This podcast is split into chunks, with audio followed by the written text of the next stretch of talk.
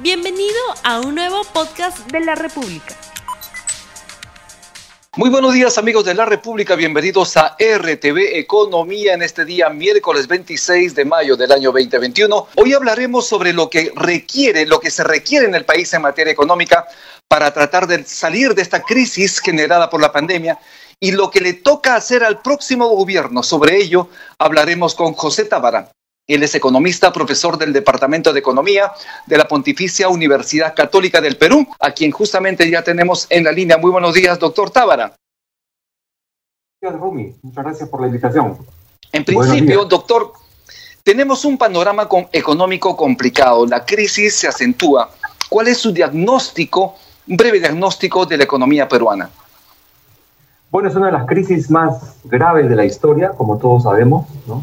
Leía justamente esta mañana un artículo precisamente en La República, ¿no? de Humberto Campodónico, en el cual revela cómo la producción se ha más o menos recuperado, pero la masa salarial, es decir, lo que reciben los, los trabajadores aún se encuentra 30% por debajo, ¿no? y estima esa caída en el orden de los 4 mil millones de soles que ya no están recibiendo las familias peruanas, básicamente de, de trabajadores. Como sabemos, un 30% de la economía eh, da cuenta del 70% de la producción, ¿no?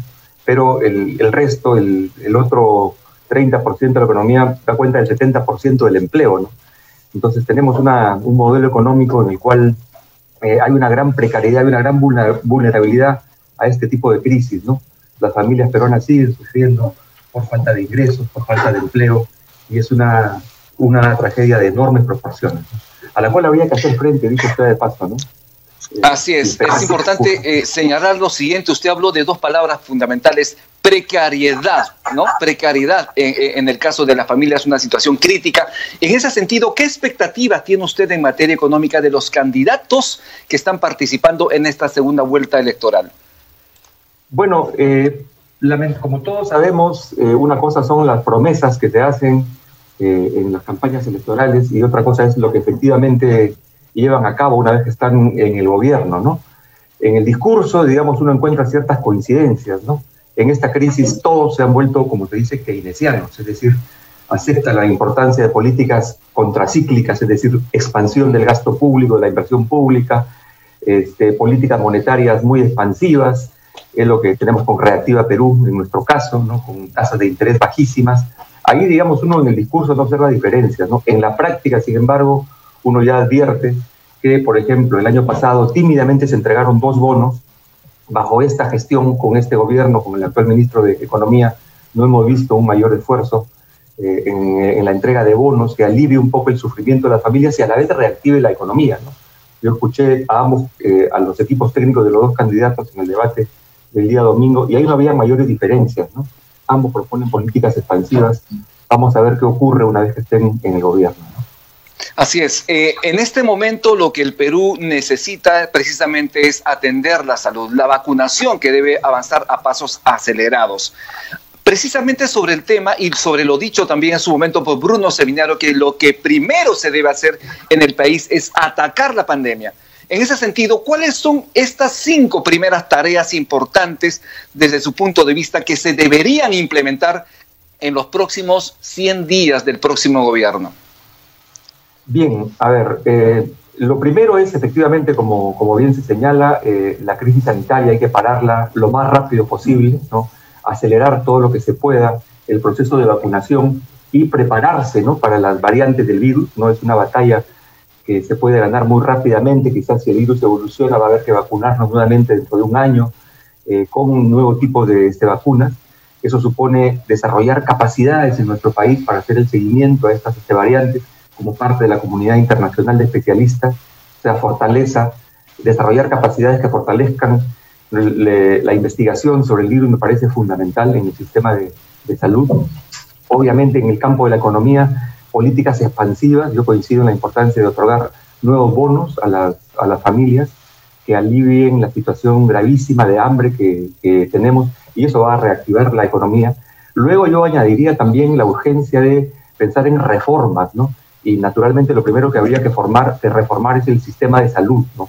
Ya se ha señalado este, contundentemente por distintos ministros, además, que no podemos seguir con un sistema de salud tan fragmentado, en el cual, digamos, coexiste lo público y lo privado, y naturalmente siempre, como siempre ocurre, lo privado parasita a lo público, lo público no se puede desarrollar, hay mucha corrupción también, no tiene sentido, lo señalan los expertos, y fue una de las primeras lecciones de la crisis del año 2008, inyectar recursos a estructuras débiles, endebles, porque eso es perder la oportunidad de un cambio, ¿no?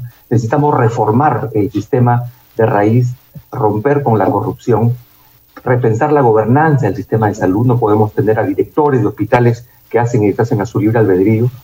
La salud es demasiado importante como para dejarla exclusivamente en manos de eh, médicos, por más calificados que sean, necesitan el apoyo de otros profesionales de otras disciplinas y con rendición de cuentas, con responsabilización, con tecnologías de la información, historia médica digital, en fin, hay cantidad de cosas que se podrían hacer en ese campo.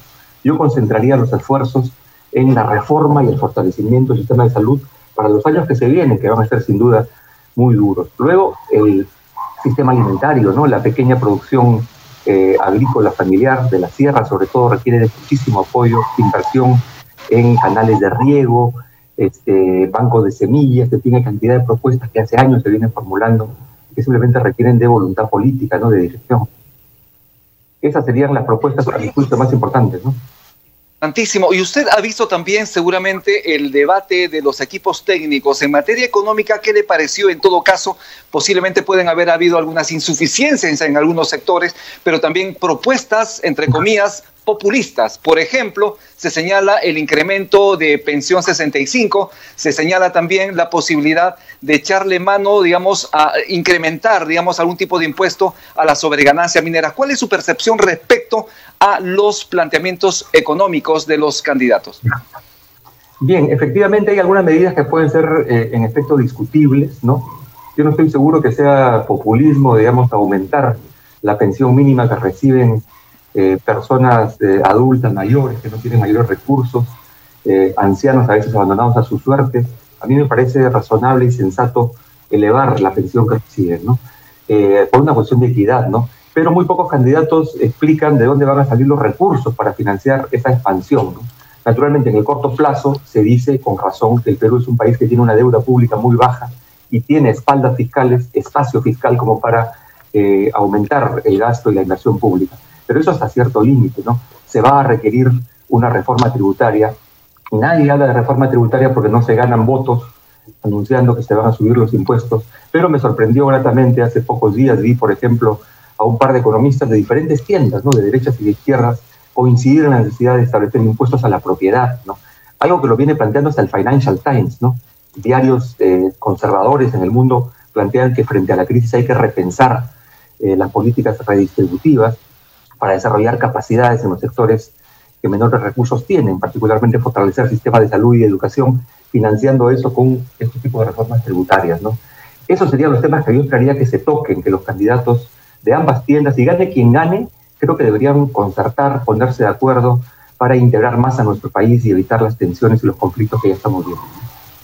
Un punto importante es precisamente la Constitución y el capítulo económico de la Constitución, de la que se ha hablado tanto y de la que se señala debe mejorarse o cambiarse dependiendo del punto de vista. En su opinión, ¿qué es lo que se debe hacer?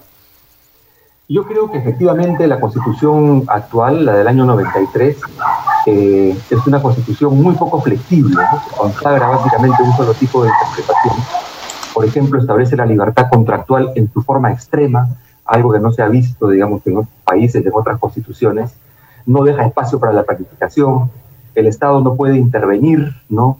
Se elimina la función social de la propiedad, eh, todo lo que es acceso a servicios sociales tiene un esquema muy reducido, ¿no? Este, tuvo algunos aspectos positivos, ¿no? Pero en general creo que además ya ha sido modificada la Constitución, Entonces yo creo que no tiene sentido entender la Constitución como si fueran pues las tablas de Moisés escritas en piedra que nunca se pueden cambiar, ¿cierto? Además, esta Constitución ya ha sido cambiada, ya ha sido modificada, ha sido también interpretada, que sea de paso, por el Tribunal Constitucional.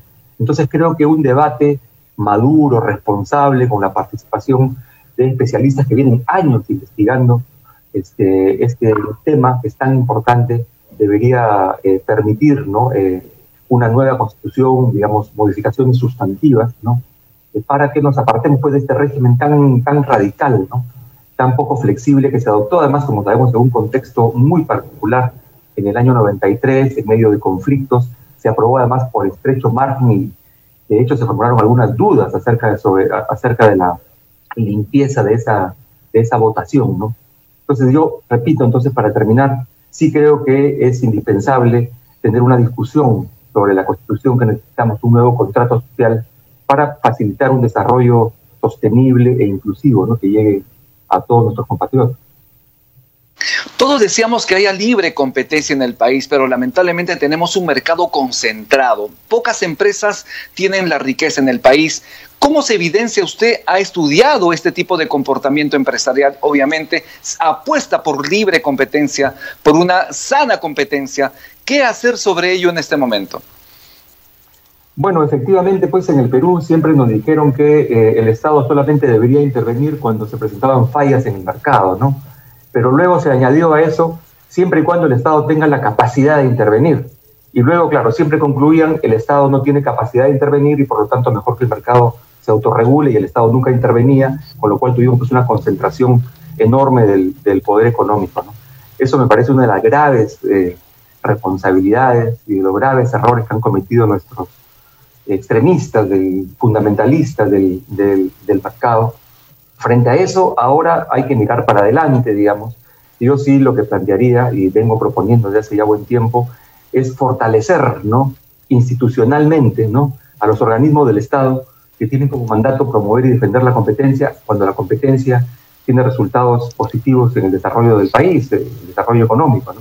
La competencia, recordemos, no es un fin en sí misma, no es un medio y cuando hay que promoverla y eso es positivo, bueno, hay que hacerlo. El Indecopi, en este caso, eh, no tiene hasta, hasta la fecha eh, suficiente fortaleza, ¿no? no tiene suficientes profesionales dedicados al tiempo completo que resuelvan los casos. ¿no? no cuenta con los recursos suficientes como para elaborar informes, investigaciones sobre, por ejemplo, la concentración en determinadas industrias, proponer medidas, perseguir mucho más activamente y sancionar las prácticas de abuso de posición dominante. Si examinamos los casos, son contaditos con los dedos de la mano, en los cuales se han sancionado a las grandes empresas por abusar de su poder económico.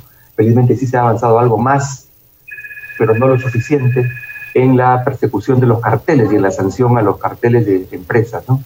Pero bueno, entonces la, la, propuesta sería esa, ¿no? Eh, tenemos una pregunta, eh, profesor Tábara, tenemos una pregunta de estudiantes de economía de la universidad, donde usted es profesor de la Universidad Católica. Ellos tienen una revista que se llama Económica.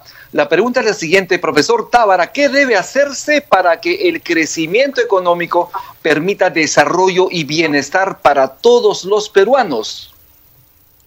Bueno, ahí la respuesta sería a los estudiantes de economía, estamos acostumbrados a trabajar con números, con estadísticas, que no solamente, que no solamente importa la cantidad, ¿no? la magnitud, sino importa la calidad de las decisiones, la calidad de la inversión siempre hemos estado acostumbrados a mirar el Producto Bruto Interno, pero no en la desagregación de ese Producto Bruto, a quién beneficia, cómo se distribuye el ingreso. Siempre hemos estado acostumbrados a mirar la magnitud de los proyectos de inversión, cuánta plata invierten, y no en la calidad de los proyectos de inversión, a qué intereses sirven, cuál es el impacto que tienen, si ese impacto supone desarrollo sostenible, que proteja nuestros ecosistemas o no. Entonces, mirar más la calidad de las decisiones y la orientación que tienen me parece fundamental, ¿no? esa dimensión cualitativa del análisis económico a veces se pierde de vista y la manera de corregir ese sesgo, ese defecto, sería justamente con aproximaciones interdisciplinarias, ¿no? que se nutran eh, de los aportes de otras disciplinas. La historia me parece fundamental, por cierto, las ciencias políticas, el derecho, que a veces lo descuidamos, cómo entender los procesos económicos si no conocemos las reglas que regulan esos procesos, que rigen esos procesos. Entonces los economistas tenemos que aprender también de otras disciplinas para no cerrarnos tanto en nuestros esquemas, las consecuencias son las que estamos viendo, ¿no? Una mirada economicista provoca consecuencias que las estamos viendo ahora, ¿no? Profesor Tábara, nos comentan desde producción que ya tenemos los resultados del sondeo rápido que hemos lanzado al inicio del programa. La pregunta es bastante propositiva. Elecciones 2021, gane quien gane, ¿pondrá usted, ciudadano, el hombro para reactivar el país? Sí 81% no, 19%. ¿Cuál es su comentario, profesor Tábara, sobre este resultado? me alegra muchísimo, ¿no? Yo creo que en un clima tan polarizado, eh, con tanta división en las redes sociales, con insultos, con agresividad, debemos pisar tierra y reconocer que el 7 de junio seguiremos todos acá, el mundo sigue girando, nuestro país estará acá y gane quien gane, tenemos que sumar fuerzas, poner el hombro, criticar lealmente, pero ver a los eh, rivales políticos como eso, como rivales y no como enemigos, ¿no? Necesitamos fortalecer la sociedad civil, estar muy vigilantes, ¿no? de los resultados y las decisiones que tomen eh, quienes quiera que asuman la rienda del nuevo gobierno. Para terminar, profesor Tábara, ¿cuáles son sus recomendaciones finales a la gente? Porque hay quienes están considerando eh, el uso del dólar, eh, preocupaciones por el incremento de los precios de los alimentos, situaciones volátiles en la bolsa de valores. ¿Cómo debe la gente ver de una manera apacible este comportamiento electoral. Con estas palabras estamos terminando su participación en RTV Economía. Bueno, felizmente una de las grandes fortalezas que tenemos es que hay suficientes reservas internacionales como para frenar cualquier ataque especulativo y proteger el valor de nuestra moneda. Tenemos además, gracias a Dios, un aumento importante en los precios de los minerales, eh, del cobre, está batiendo récords históricos, precios muy altos y como sabemos el Perú es exportador de, estos este, minerales. Así que tenemos una situación más o menos estable, no hay razón para preocuparse siempre que el Banco Central eh, tome, como hasta ahora lo ha venido haciendo, decisiones adecuadas. ¿no? Así que yo eh, enviaría un mensaje de tranquilidad y de calma, no se acaba el mundo en final. Bien, muchísimas gracias. Le agradezco nuevamente a José Tábara, profesor de Economía del Departamento de Economía de la Pontificia Universidad Católica del Perú. Nuevamente, gracias por estar en RTV Economía. Volvemos el día de mañana con un programa importantísimo para usted.